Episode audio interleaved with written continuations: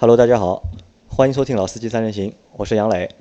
嗨，大家好，我是周老师。大家好，我是任成。啊，任成又来了，任成已经快两个月没来我们这儿做节目了吧？已经。对。然后现在好像任成，我们从从去从今年的就是车展之后，就任成他们一直车微新媒体一直在做视频，对吧？任成我看到网上一直有他的视频，现在已经差不多算一个就是网络红人了，已经。还真不能，我我对自己的定位还是一个潜伏在汽车媒体圈的模型贩子。模型贩子。模型贩子。那周老师看过任晨的那个视频没有？呀，看过看过。哦，我们这两天就都在公司里面就是观摩你们你们的那个汽车视频，因为我们也在反面典型是吧？对，因为我们也在就是打算要一直要出那个视频嘛，期待一下。拖到现在，我们从八月份喊着要出视频，现在已经十月份了，其实到现在一集也没有出。你知道没有一直没有出的原因在哪里？你知道吗？刮风下雨吗？呃，这个还不是刮风下雨，就是我们一直在吸取你们的就是那些就是不成功的负面教训，负面教训对吧？你们每拍一集，然后我们要研究一下哦，这个问题可能我们也会，对，我们也会出对吧？然后石头过要去想一下，就是怎么怎么样去解决这个问题。那我预估啊，你们大概再做个一个月的话，应该可以看到就是我们的视频了就。呃，希望如此吧。我觉着还是需要互相学习、互相借鉴，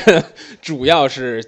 吸取教训，其次是总结经验。然后就是我可以在这里和就是群里面的小伙伴说一个福利啊，因为任成任成他们在现在做做的视频呢，就是在一个就是初始的一个阶段，就是需要大量的就是关注。然后呢，我们也希望就是我们群里的小伙伴给到任成就是支持。然后任成一直给大家福利嘛，对吧？对，今年的六月一号给我们群里的小伙伴送过就是车模，然后现在任成的那个视频里面，你们都在每集里面都藏了一个二维码，大家通过那个二维码去关注车微新媒体，然后可以就是获得就是任成送出的那个就是汽车模型的那个机会。但是好像我发现很多人关注了之后并不留地址，搞得我们很尴尬。这个。或者留了地址之后没有电话号，这个现在快递因为他要查实名制，没有电话号是不给寄的。嗯，所以就是听到这个消息的小伙伴可以可以关注一下，快关注一下任晨的视频，然后去关注，然后问任晨要那个就是。汽车模型很很多滞销的模型卖不掉，只能拿来送人了。啊，你不能这样讲，一讲人家不乐意了。没有，主要是我们这里证明，其实都是很好的模型啊。就让大家关注，留地址、留电话，不是骗子啊，不是网络诈骗，是确实会送礼物的，好吧？好，好，那这一期呢，我们开始，我们来聊一聊什么呢？因为任成在前一段时间就一直一直在拍新车嘛，就是任成和我们说他对那个长城的魏派。留下了比较深刻的印象。对，那因为因为我们之前也已经做过了一期，就是关于魏派的节目，所以就是针对魏派本身这台车怎么样，我们觉得如果再做一遍的话，就是意义也不大，反而呢，人成找到了一可能更有深度的一个就是话题。那我在这期节目里面，我们会和大家聊一聊，就是自主品牌能不能够做更高端的车。那我觉着，为什么我说咱们不要聊这个单车本身？就是因为我发现啊，在我做视频也好，其实在我之前写文章，我也发现这个，就是不管你怎么说，不管你认为你说的有多客观，网友都会骂你软，是吧？是因为什么呢？就是我觉得，就每个人对车的定义不一样，或者说他的预期不一样，可能我们说的它的好与不好，是对它的同价位、同级别等等这些竞品去比较产生的一个结果。就是，所以我我说宝马一系的内饰很粗糙，这句话。没问题。那对于一个你这样开宝骏七三零的人来讲，那宝骏七三零还是要比一系更粗糙一点吧？哦，那我可以对吧？很负责的告诉你，就是宝骏七三零的这个内饰完爆于宝马一系。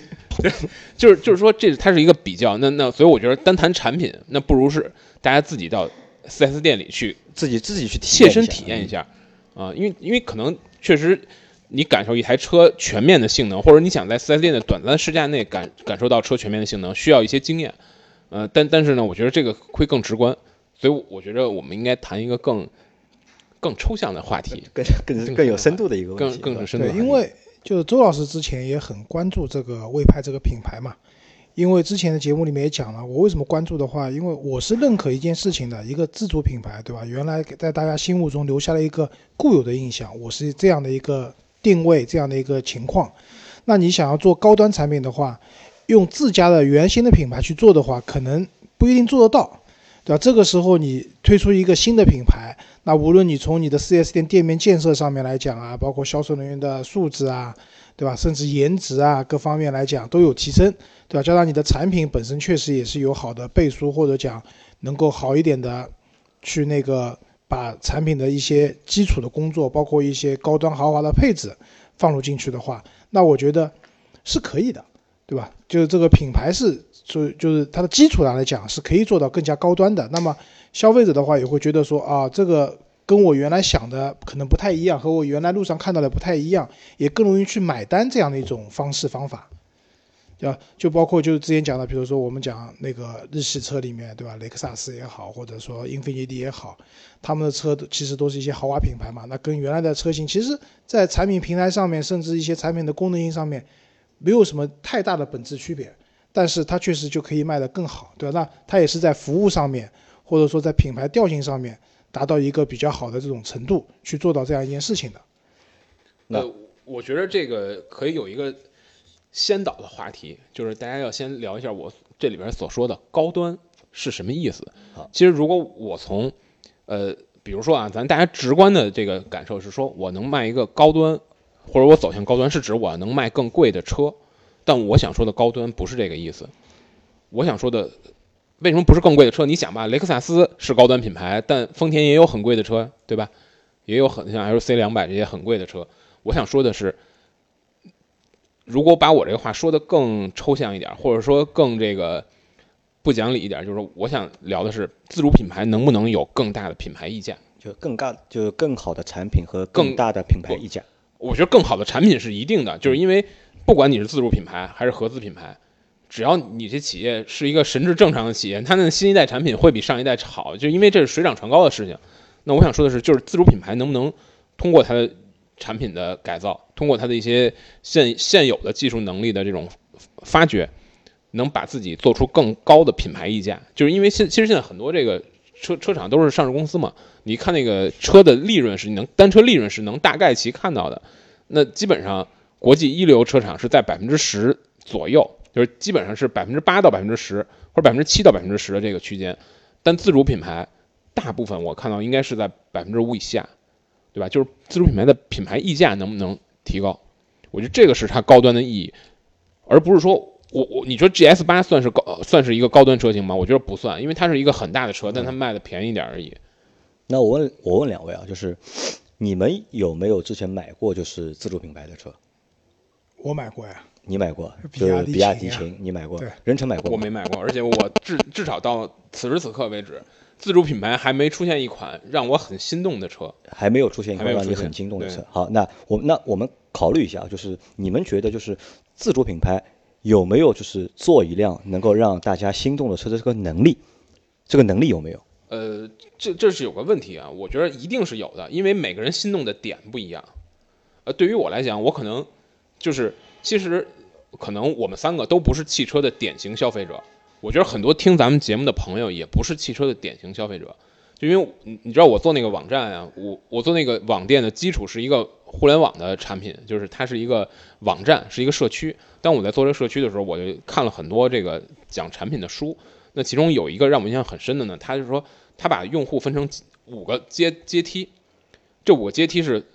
从从高往下人数越来越多的。那最最塔尖的这个金字塔尖的是什么人呢？是所谓叫尝鲜者。其实对于我们都是尝鲜者。对于像杨磊这种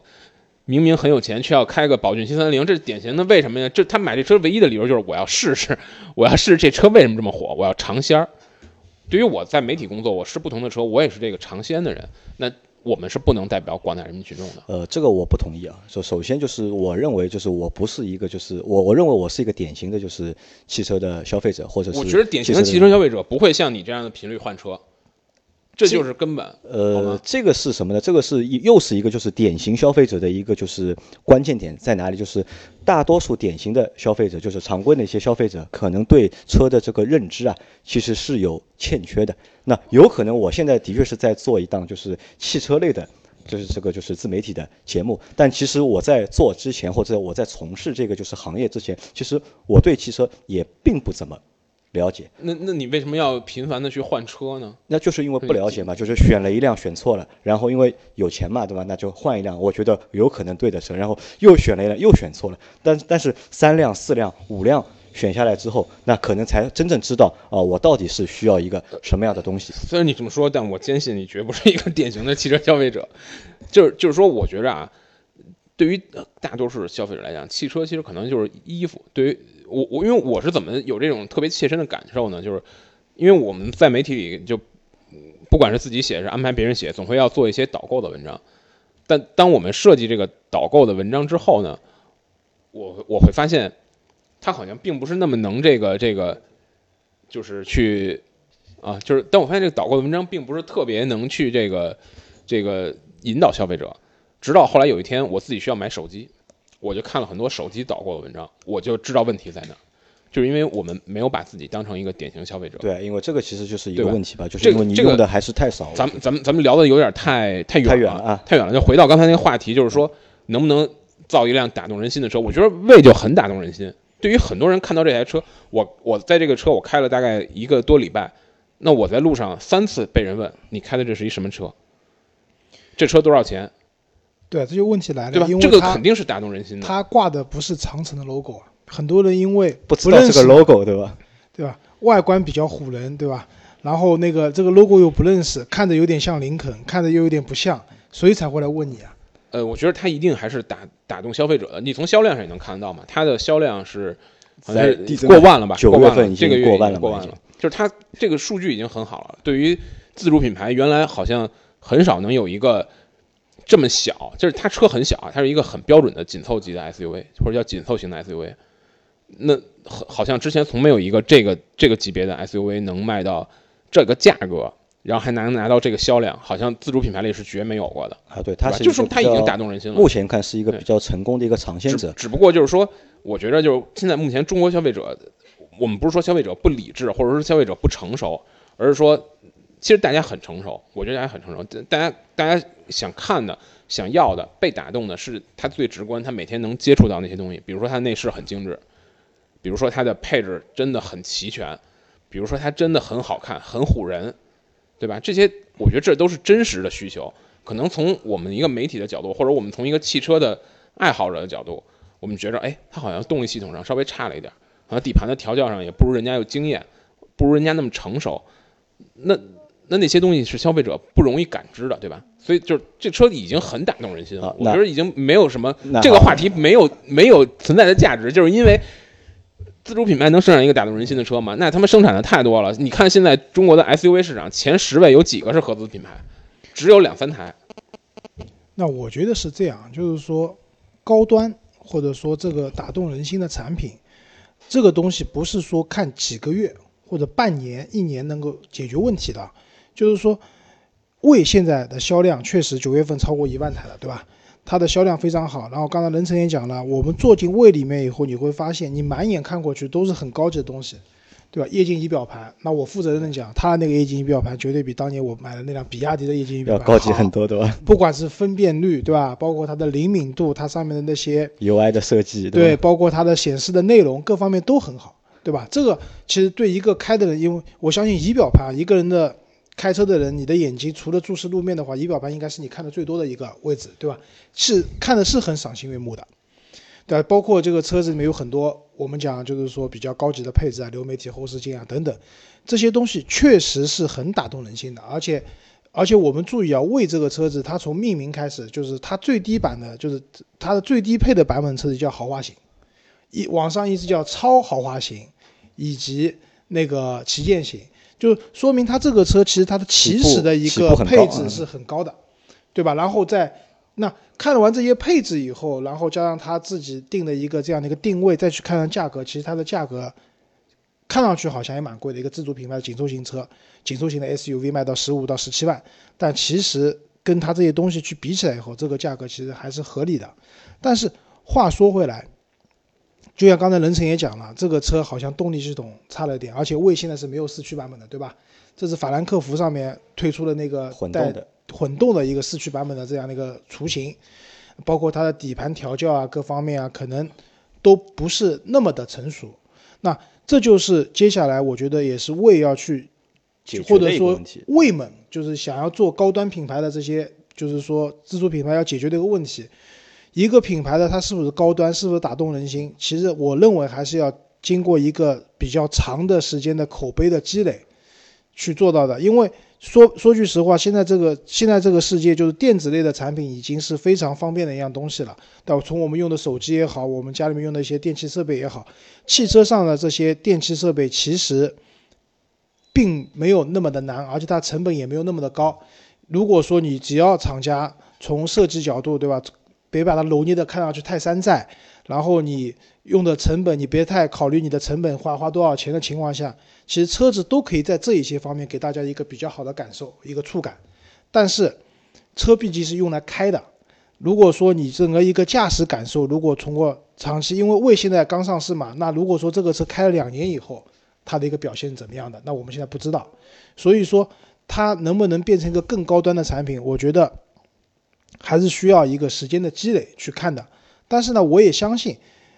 作为长城也好，或者接以之后那个吉利的领克马上要上市了，他们肯定是会或往这个方向去努力的。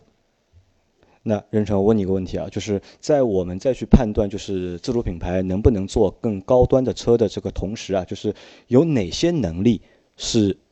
我们要去考虑的？就是要自主品牌要需要具备哪些能力才能去做更高端的产品？呃，我觉得是这样，就是几方面吧，就是从我先顺着我自己的想法来说，因为对于在我看来，像动力系统的技术水平这些，它都会慢慢的提高，它一定会慢慢提高，因为你想这些所有的，你今天所有你叫得上名的世界顶级的配件商，在中国都有工厂，那有这些配件商的，就是又有这些供应商的这种支持的话，那我想在各方面的性能一定会会很提高的。但我觉着啊，有哪些方面是真正会影响到它能不能把自己打造出品牌溢价的？比如说设计能力，实际上我觉着魏在自主品牌里的设计已经算比较成功的了，但你你看它的内饰，你看你看到一些细节，就比如我说的这个这个中控台两侧的这按钮，你还是觉得我操，这很像保时捷啊，并且我觉得如果你去抄袭一个别人用做的很好的功能，那那或者说你去借鉴一个别人做很好功能是很 OK 的，只要你借鉴的好，天下文章一大抄，对吧？但问题是这个东西在保时捷上就不好用，其实也不好用，对吧？对你把它掏过来，因为因为你的视线偏移会很大，而且你没有办法搞清到底你摁你要摁哪个，你必须得看，你没法盲操作。那就是说设计能力，我觉着还是没有达到国际一流的水平。你看看，咱都别说 PSA 或者别说大众，这大众车套娃可能是他的他自己的利益造成的，他可能是比如说从呃这个配件的通用度啊，或者等等的因素造成的，或者从营销的考虑造成的。除了不说套娃，就说设计质量本身，都别比大众。我觉得就算今天的长城卫，比起起亚，比起现代。好像都不比人家真的强，只不过为什么我们今天看魏这款车那么抓眼球，是是因为它真的牺牲了成本，牺牲了甚至是牺牲了实用性，做出这样很夸张的造型，对吧？那我觉得设计能力是是一个我觉得很真的很重要的，因为这个其实汽车设计是个体系，是个是个系统工程，啊，这个跟人证、跟事、跟人、跟体制，甚至都是有关系的，比如说。我们一些在汽车设计行业里边朋友跟我讲说，在车厂里边最水的人愿意跑到设计这个体部门来当官儿，为什么呢？就是如果你没有点真才实学，你是领导不了发动机的，对吧？你至少要有一些基础的工业知识。但是设计是水分很大的，嗯，对吧？王羲之用毛笔也是写字儿，我用毛笔也是写字儿，那那写出来就价值天差地别。同样的一个设计案，你给乔治亚洛做，你给意大利的顶级的设计师做，跟你给清华美院做，那对吧？你可能给外行人一看也没差多少，但实际上它的价值会，就这里边就会影相相相应的就会出现很多这种这种各种的利益的这种纠葛，那就导致可能在自主品牌的车企里，包括因为自主品牌大多还是国企嘛，奇瑞就是很典型的国企嘛，就是它会有很多这种乱七八糟的事儿，导致它的设计水平上不去。我觉得这是第一面，第二面还有一个可能会被大家忽略的是营销能力，对吧？就因为我在媒体里我会接触各种各样的公关公司，那上汽做的公关的水平是什么样的？比亚迪和长城做的是什么样的？奔驰、宝马是什么样的？天差地别，真的天差地别。我觉得这个东西会是品牌能不能形成溢价的一个。也是一个直接的关键的一个因素，对吧？对那这些天差地别地别是怎么形成的？我觉得可能很大程度上还是站在那个位置上的人，他的眼界和他的这种经验，对吧？我觉得说白了就是还是有点土，那有些时候还是有点土，嗯，啊，这就就相当于我这次去那个魏的那个 4S 店，上海有两家，对吧？两家 4S 店其实都地理位置蛮偏的，而且我们去的那家其实给人的感受不太好。为什么？第一个是整个 4S 店装修并没有完成，然后进去以后给人的感觉啊脏乱差，对吧？然后第二个就是我们去了以后，这个销售的接待能力啊，我觉得这个销售还是没有脱离卖长城车的这种销售的这种思维或者方式方法，对吧？去等个试驾车，居然是让我们自己在门口自己自己去找试驾车，没有销售陪同的，对吧？然后试驾归来以后，也没有销售去进一步接待，跟你会问问你你觉得怎么样啊，做一些进一步的介绍都没有，对，那可能这个你可能卖一个十万块钱的车，对吧？然后你去了以后，你大概能接受啊，我说啊，这个 4S 店就是这样一个服务，但是对于魏他已经说我是一个高端品牌了，对吧？我的店头就是我们看广告或者说看互联网上一些传销营销的上面来讲，它店头应该是很高级的一个店头，对吧？就像你感觉你跑到雷克萨斯的这种店里面去一样，标准的装修，对吧？所有的销售都是标准的话术，然后都会非常热情。那在这一方面的话，其实是欠缺的，而且我非我认为其实是很重要的，因为买一辆车嘛，无非就满足你一个精神上的需求和一个怎么讲使用上的一个生理上的需求，对吧？那生理上的需求相对来说你，要对车做什么呀？生理上的需求对求。那生理上的需求相对来说比较容易满足，呃比较简？单比较容易嘛。但是精神上需要升华的，这个时候的需求，那精神上需求就举个例子来讲，你可能来自的方面，第一，你所接受到的服务，对吧？你去了以后，人家是不是真的把你当成个爷供着，对吧？然后你这个车开在路上，那就刚才他的这个社交属性到底怎么样？别人问你这个车啊多少钱啊，或者怎么样的，就像我以前做荣威七五零的时候，就是在最早荣威七五零上市的时候，人家根本就不知道这个牌子，都以为这个车要卖六十万。那当时的很多车主买这个车就觉得啊好值啊，对吧？花二十多万块钱买了一辆自主品牌的 V 六发动机的车子，别人都以为六十万，但是这个车到后面卖不动了，为什么呢？因为时间长了，大家知道了，知道啊不是，因为滴滴专车都在用这个吗？我在上海打的没有没有所有的专车都是这个。对，我们说的是最早的那个荣荣威威荣威第一750就是荣威七五零就是这边扯一下，就是因为我刚开始进入汽车行业做的一辆车，挺有感情的 V 六发动机，对吧？然后那个罗孚的这些底盘啊这些东西来了以后，技术来了以后，车子卖的很贵，但是一个月能卖好几千台，其实在当年来讲一个非常不错的成绩了，对吧？后面卖不动的原因嘛，一个是车子质量可能有些问题吧，然后另外一个就是大家逐步逐步也知道了荣威这个品牌怎么回事情，就你你这你去店里面买车也好或怎么样也好，你享受不到一个买二十多万车子这种服务的这种精神方面的需求，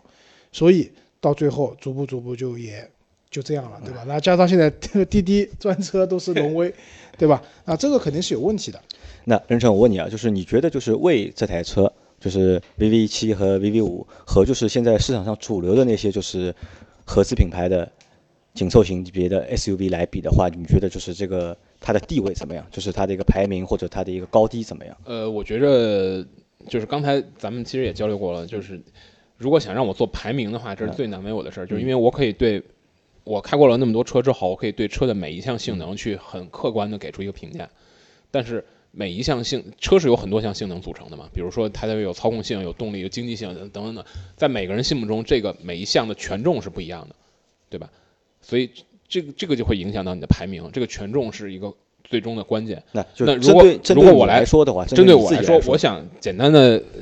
分分开讲一下，就是内饰的工艺，嗯，没有任何同价位和同级别的车能跟它相比。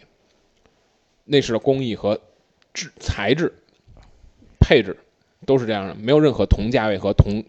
级别的车能跟它相比如果。是同价位的话，可能是的确是不能比。就同级别可能也也基本基本上找不到一个这就说明长城在做这个魏派这个品牌的时候，其实是不惜血本的。这这一方面来讲，呃，应该是吧，这是一方面。另一方面，从空间上来讲，我觉得，因为我开的是 VV 五，呃，它的后排的乘坐体验其实并不是非常好。呃，因为因为你因为你们去开 VV 七嘛，VV 七会会很大，那个第二排没有任何问题，但 VV 五第二排就存在一些问题，有主要我觉得主要有三个吧。就第一，车身尺寸本身并不大，绝对空间就不算是非常大的。这第二呢，车的造型去牺牲掉了一些实用性，就你可以看到它的后面的窗线是往上升的很很夸张的，也就是说你坐在后排，你的视野是很狭窄的。对，对第三有一个非常让我不能理解的事儿，就是它的那个中央地台，它地台非常非常薄，可能只有一厘米吧，但是它这个地台不是它这个中央的通道啊，不是正对着前排中央这个位置的，你知道吧？我知道，嗯它是一个往后往右边偏了一块儿，也就是说你在你右后这个乘客，你坐在那儿的时候，脚放的的不舒服。你的左脚永远比右脚高一厘米，这个很奇怪。我觉得这个乘对乘坐体验其实，而且那天因为为老周没有坐那个后排嘛，我坐后排的嘛，就是后排这辆车后排给我感觉是什么？就是这辆车所有的亮点全部都在前面，都在前面，坐在后面的话，其实我觉得有点受委屈。呃，对，有点受委屈，就是可能就是没在后排你很难找到就是亮点，或者是觉得就和前排不匹配。我觉得，对那我觉得空间上，这是如果你对后排有强烈的乘坐的需求的话，那我觉得这是个问题，这真的是个问题。呃，它显然不如很多别的车。那同样还有一个什么，就是那咱们说到动力系统、底盘这些方面，我觉得它跟国际的都不说一流水平，跟国际的中游水平还是有差距的。还是有差距。还是有差距这个差距它的底盘的差距在哪里？是在呃细节上面，还是差距在在整体方，面？在整体，还是在整体上面？比如说，比如说，它它为了，其实它的这个整个的 2.0T 的发动机配它那个双离合的变速箱，那个双离合我记得如果没记错的话是格格特拉特的吧，一个给它配的一个七档的双离合，就是整个的匹配没有太大的问题，但是你会发现它的平顺，它的这种呃相对的这种比较温和的调教是牺牲了很大的换挡速度的，就是它换挡速度很慢。当你激烈激激烈驾驶的时候，它换挡很慢，那它整个它这个动力系统的这种顺畅的程度，或者说它的响应性，又是牺牲了一些油耗的。因为你想到这个 2.0T 的发动机，你发现我那个 VV 五啊，你在任何情况下开，你基本上除非你特慢，不然它转速永远不会在一千五百转以下。这我觉得这就是原因，就是发动机本身的这个低扭就很一般，然后它又配了那么大个的轮胎，那么那么大轮毂，那么宽的轮胎，那那它一定是要有些牺牲的，就整体的这些性能还跟国际的一流水平还是有些差距的。我在试这个车的时候，我是在山路里跟五零零八两个车同时在在做这个拍摄视频的工作，我们互相换着开了一下。其实五零零八要比这车大好多，对，但你在山路里开的时候，你感觉五零零八要小巧的多，比它就整体的操控给操你的这种感感觉要比它小巧，要小巧得多，而且这个灵敏性也比它好得多。那如果就是抛开，就是如果拿五零零八来对比啊，就是我们抛开价格和车的尺寸，就是你觉得这两个车，你哪哪个好那肯定五零零八好，我觉得。？那你前面还和我说说，你觉得就是就是魏派，就是在这个级别，你觉得哎是，最好的？这就这就是说明到，这就说到我们说那个细分嘛，嗯，就是为什么我会选五零零八，就是因为对于我来讲，操控的体验是很重要的。对，这就是每个人用车的需求不一样啊。而且我说它比同价位都要好，是说的仅就内饰的材料、啊内饰的工艺上，工艺上它比那个啊任何都好，而不是一个整体的一个不是整体，不是整体，就是我是要分开讲嘛。我说内饰它是最好的，那空间是一个什么样的程度呢？我觉得可能是中游水平。那操控是一个什么程度呢？我觉得可能是中游水平偏下。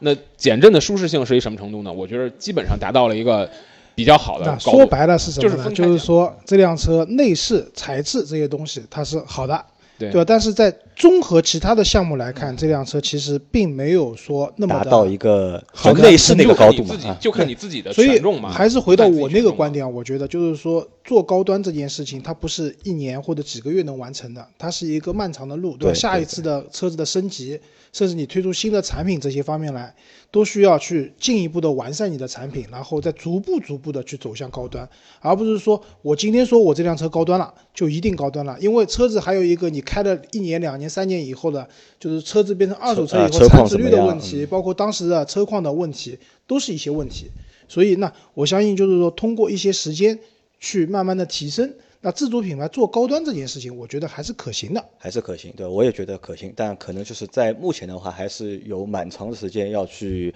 要去琢磨，还是要去花心思，对吧？嗯，好吧，那这期节目我们暂时就先到这里了，然后我们也忽悠人成忽悠成功了，好吧，咱们下期和人成继续说，好，好拜拜。谢谢大家，拜拜。拜拜